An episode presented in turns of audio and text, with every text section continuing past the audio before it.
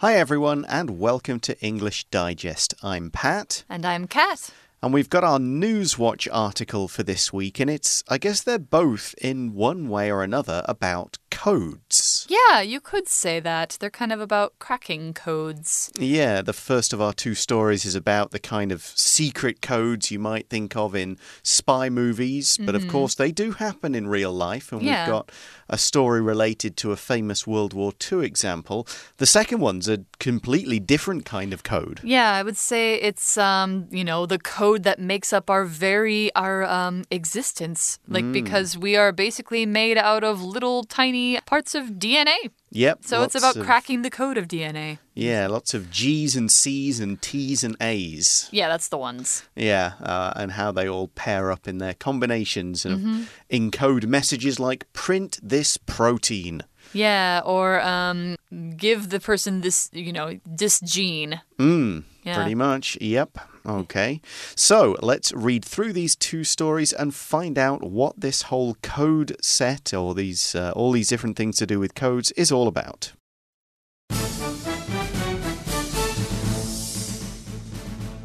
Facebook donates 1.3 million US dollars to famed code breaking museum. Facebook has donated 1.3 million US dollars to the museum at Bletchley Park, the UK's once top secret centre for World War II codebreakers. Due to the pandemic, the museum temporarily closed its doors last year and couldn't reopen at full capacity, consequently, losing 95% of its typical income before it received the social media giant's donation. The famous site is where thousands of codebreakers worked to crack German communications during the war. It's also where Alan Turing developed the first computer that could decrypt these messages on an industrial scale, contributing to the Allied victory. The museum welcomed guests for decades before COVID related losses forced it to cut spending and furlough 85% of its staff. However, with Facebook's offer, a number of these jobs could be restored and there was less need for severe budget cuts to exhibitions and educational events. Speaking about the donation, Facebook's Vice President of Northern Europe, Steve Hatch, commented The historic achievements of Alan Turing and the Bletchley team have benefited all of us greatly and we're thrilled to help preserve this spiritual home of modern computing.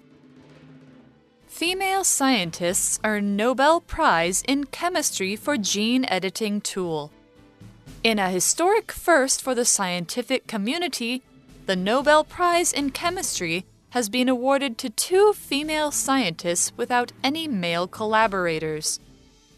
U.S. scientist Jennifer Doudna and French professor Emmanuelle Charpentier were honored with this distinction for developing CRISPR Cas9, known as genetic scissors, which can make precise edits to DNA in living cells.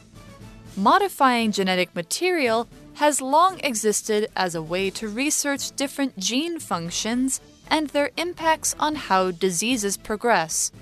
However, Making these edits was not only time consuming, but also at times impossible until Doudna and Charpentier introduced their gene editing tool. Now, it is easy for scientists to make specific changes to DNA structures in just a few weeks. By allowing the code of life to be rewritten, this innovation brings the potential to produce new medical treatments or even cures for some genetic conditions, such as blindness. To that end, the scissors are not only transforming biological sciences, but also benefiting humankind in a revolutionary way. All right, let's take a look at the title of the first of our two news pieces. Mm -hmm. Facebook donates 1.3 million US dollars to famed code breaking museum. So let's take a look at the word donates first. To donate to someone or something is to give something to that person or that thing, maybe a group or an organization, and you don't expect anything back. Uh, Mm-hmm. It could be money, but you could also donate food, you could donate clothes, you could donate anything. You're just giving somebody or something whatever it is, and you don't expect to get it back. You Yeah, know, exactly. You feel like I I want to make a contribution, I want to help out this person or group or whatever, and so I'm going to give them this thing, and I don't expect repayment. Yeah, exactly. The noun form is, of course, donation. So you can say make a donation or just donate. Mm hmm. Yeah, so Facebook, as we all know, a very, very big social media site, probably the biggest, um, donated 1.3 million US dollars. So, in other words, they gave this money to Bletchley Park without expecting anything back. And we are saying that this is a famed code breaking museum. So, we have this word famed, which basically you could take to mean famous. Hmm. Yeah. And uh, it's just another way to say famous. Yes, And- well known. Yeah. And when you say code breaking, we already talked about code. Of course, code is when you have a set of symbols or something else that stands in for a different language. Like it's something that is hard for normal people to understand. But if you are a code breaker, then you are a person who kind of figures out the code. It's almost like figuring out a math problem but you are trying to find out and understand what that code is saying. So, code breaking is the process of figuring out a code. Yeah, you learn all the kind of secrets like, Yeah. okay, this means this, this means this. Yeah, You've like got the A system. means Z, Z means, I don't know.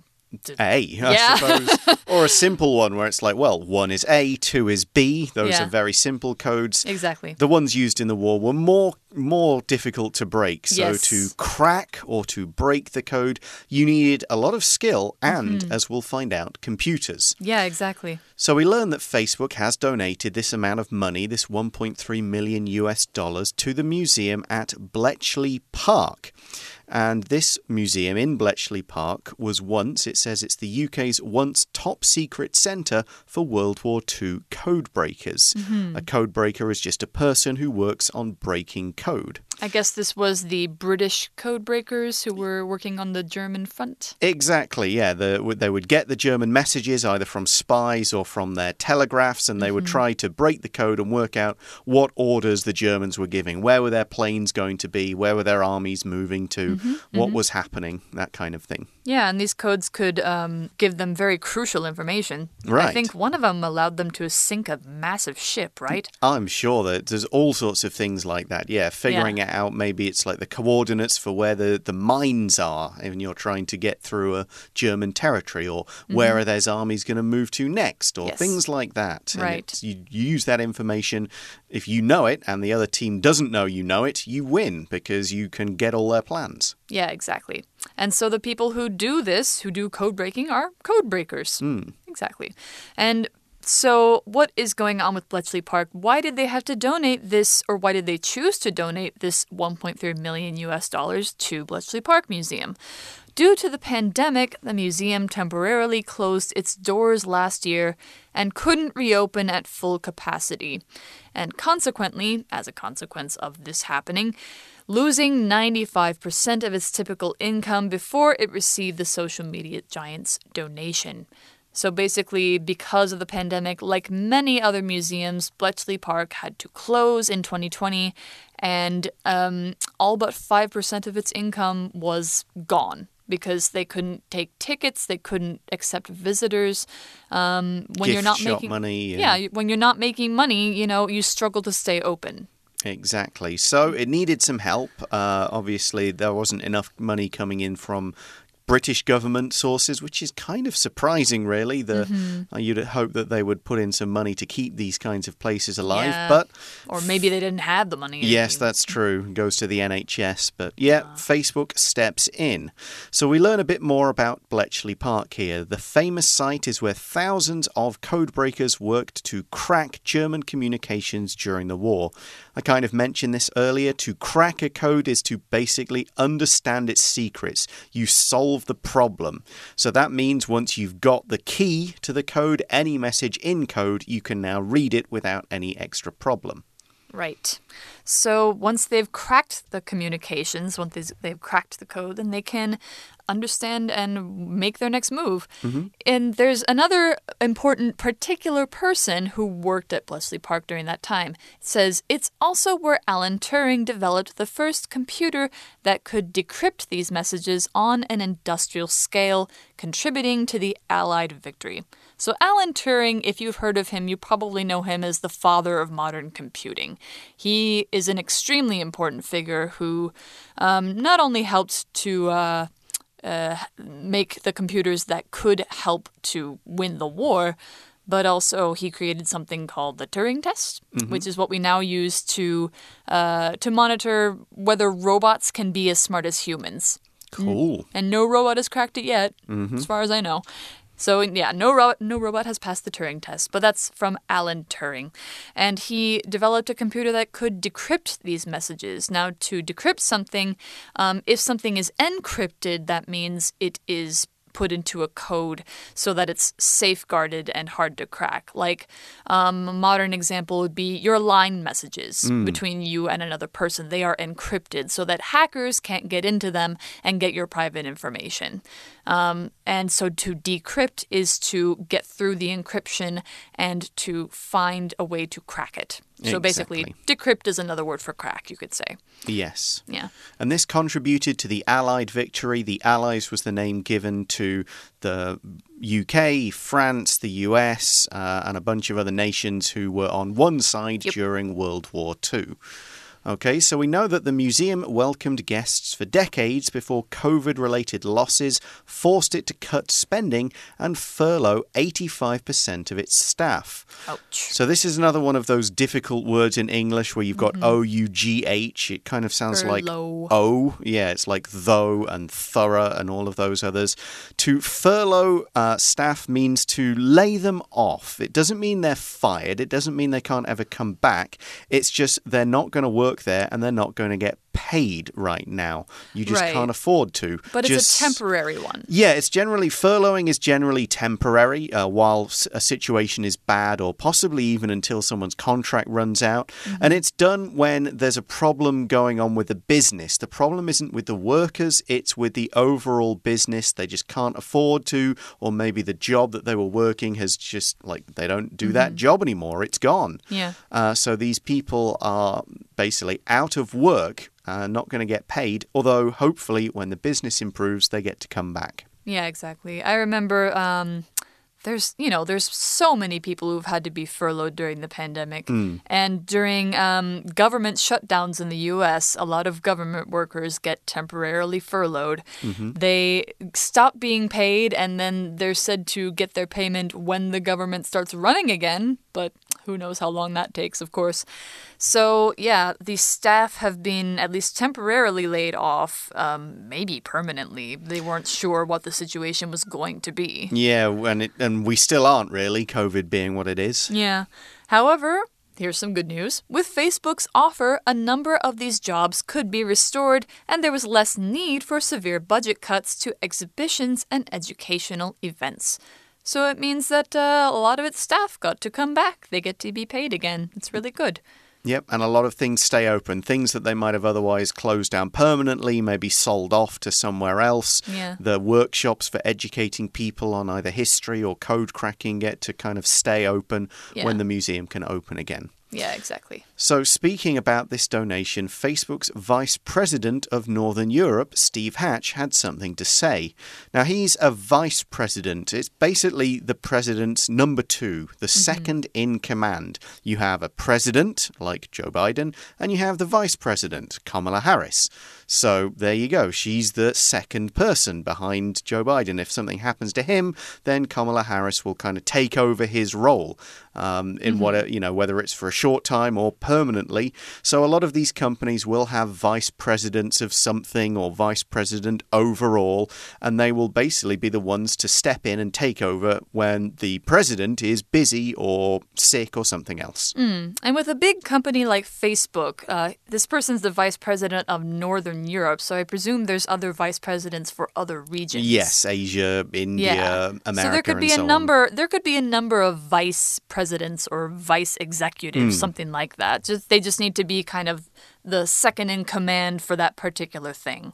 Yeah. So what did he say? Well, he said the historic achievements of Alan Turing and the Bletchley team have been have benefited all of us greatly, and we're thrilled to help preserve this spiritual home of modern computing. So basically, he's saying we're really, really happy that uh, you know we're able to stay open because this is a very important place historically. It's a very important place, uh, you know, as far as these people who um, achieved a great deal uh, during the war and afterward. And we're thrilled. If you're thrilled, it means you're just so happy. You're so I guess you'd say Britain chuffed Yes. and uh, very pleased about something. Like if you're if you're thrilled, you're beyond pleased. You're extremely pleased. I guess Mm-hmm. you could say. Like I'm thrilled to be working at AMC. Yeah. Let's say that. Yeah. You're kind of communicating that it's an honor, it's something that everybody likes, that Yeah. kind of thing. It's a very good thing. Yes, and we're calling it, or he called it, the spiritual home of modern computing. So, the spiritual home is basically the home of its spirit. It's kind of where a lot of the ideas, a lot of the first kind of thoughts and plans were put in place uh, were taking place. Even though some of the actual work and building of modern computers maybe happened elsewhere. Mm-hmm. It's basically this idea Turing comes up with a machine that can do something on an industrial scale. So it can do hundreds or thousands of things at once. Right. So that's where this idea was born, where Turing developed this computer. And so all computers follow those same kind of processes. Kat mentioned the Turing test. Mm-hmm. So it's kind of the place where the ideas, the spirit, the heart came from, even if a lot of the physical stuff happened elsewhere. That's what we mean by spiritual in this case. Yeah. So you can probably go to Bletchley Park to learn a great deal about computing and about code breaking. Mm-hmm. Sounds like an interesting place to visit. Indeed. And then computing, of course, is just the kind of business, the action, anything to do with computers. Yes. What computers do, they compute. Mm-hmm. Yeah. All right, well, that is the end of our first news story. We've got another one coming up in just a moment, but right now we'll take a short break.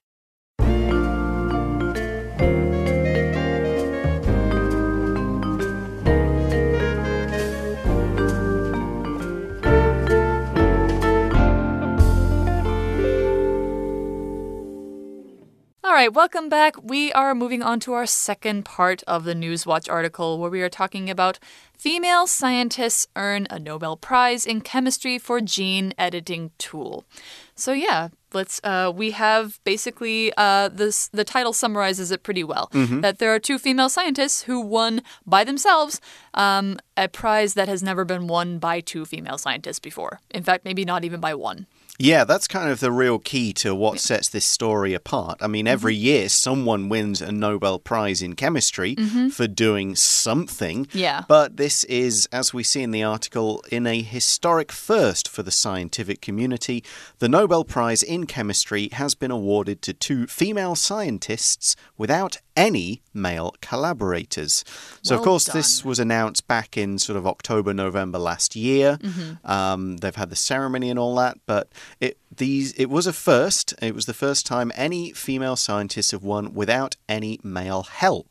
That's Yes. what we mean by collaborators. If you are a collaborator, you are somebody who works together on something with another person. collaboration being the act of collaborating or being a collaborator.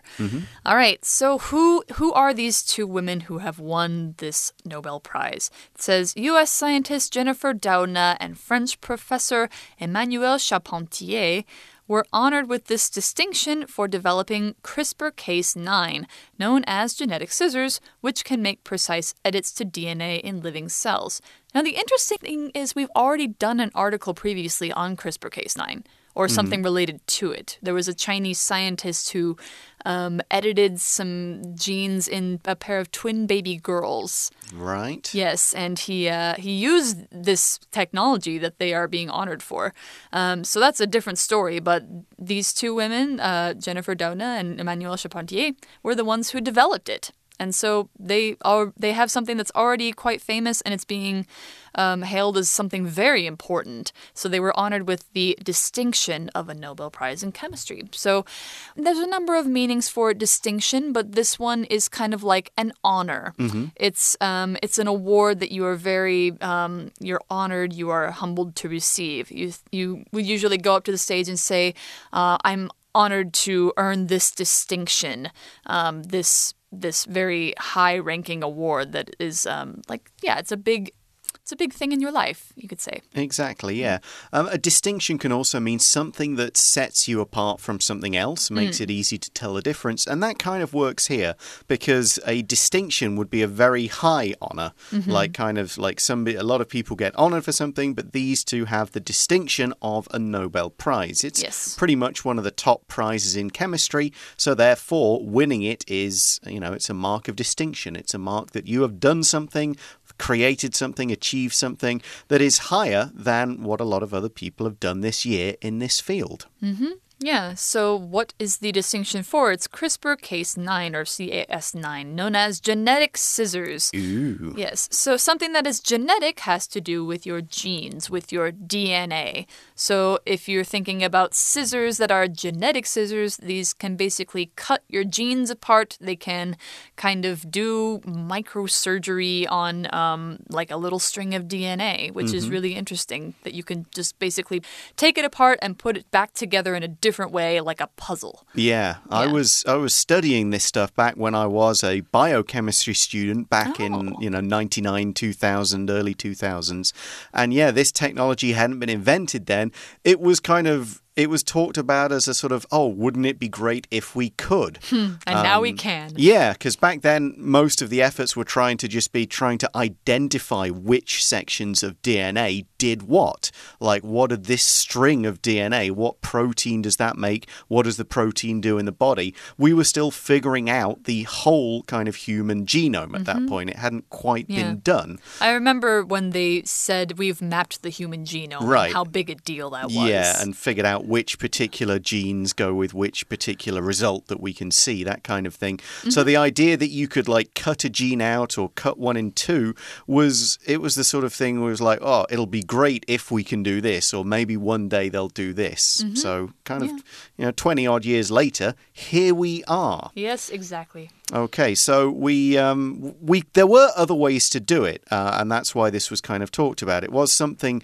you could work out how to do, but it was clumsy. It took ages. It wasn't as accurate as just going, "We'll make a cut here and a cut there."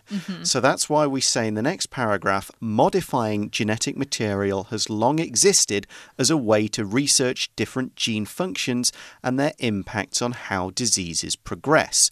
So, to modify something means to change something.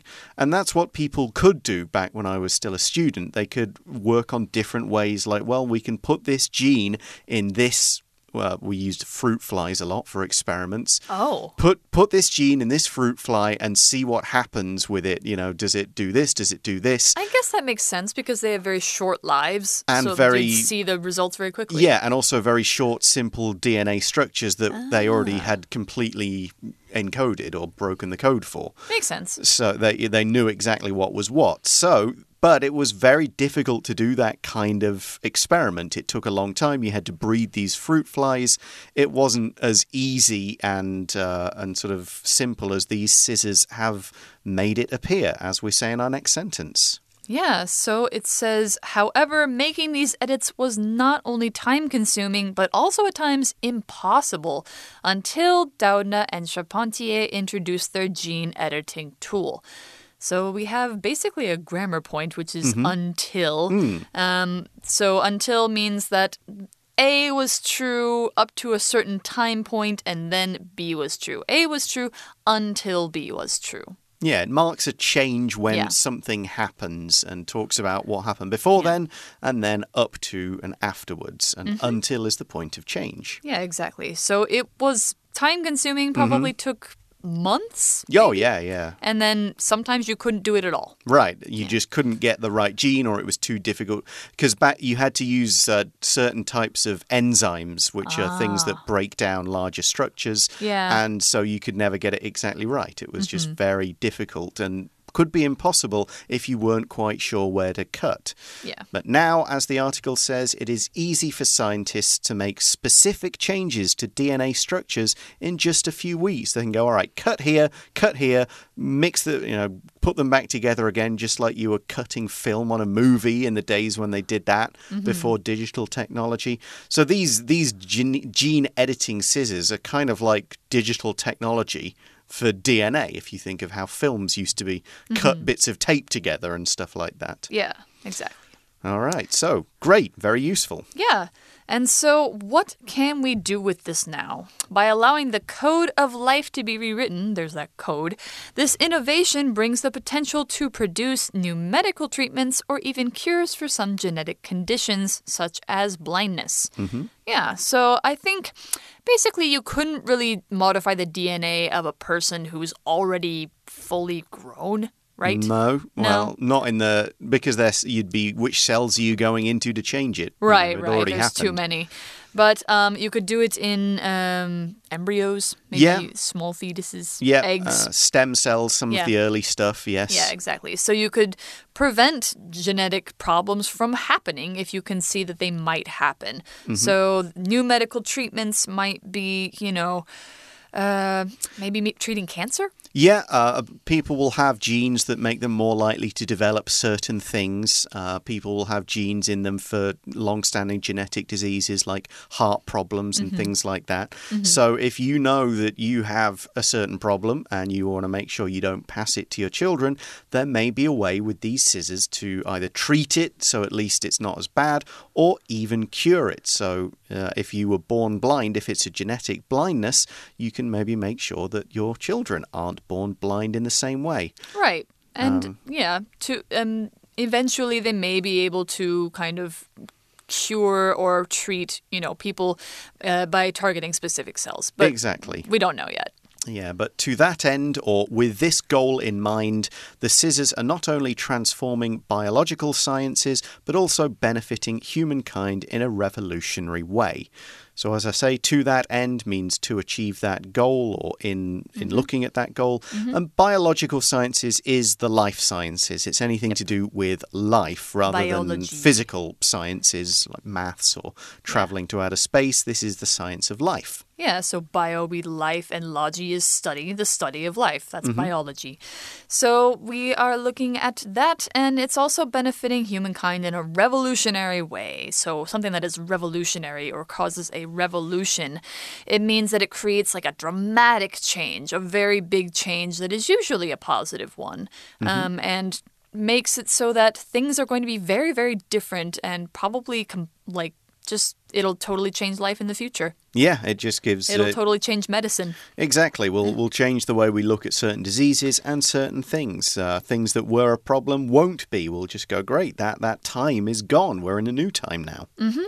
Okay, so sounds very positive. Yeah, And very hopeful. good to have a couple of news positive stories in our magazine. Yeah, exactly. And uh, congratulations to the two Nobel Prize winners. Very proud of them. Yep, good on Yeah. you. All right. All right, that's all the time we have for today. Thanks for listening, everyone. For English Digest, I'm Pat, And I'm Kat. and we'll talk to you soon. Bye bye. Bye.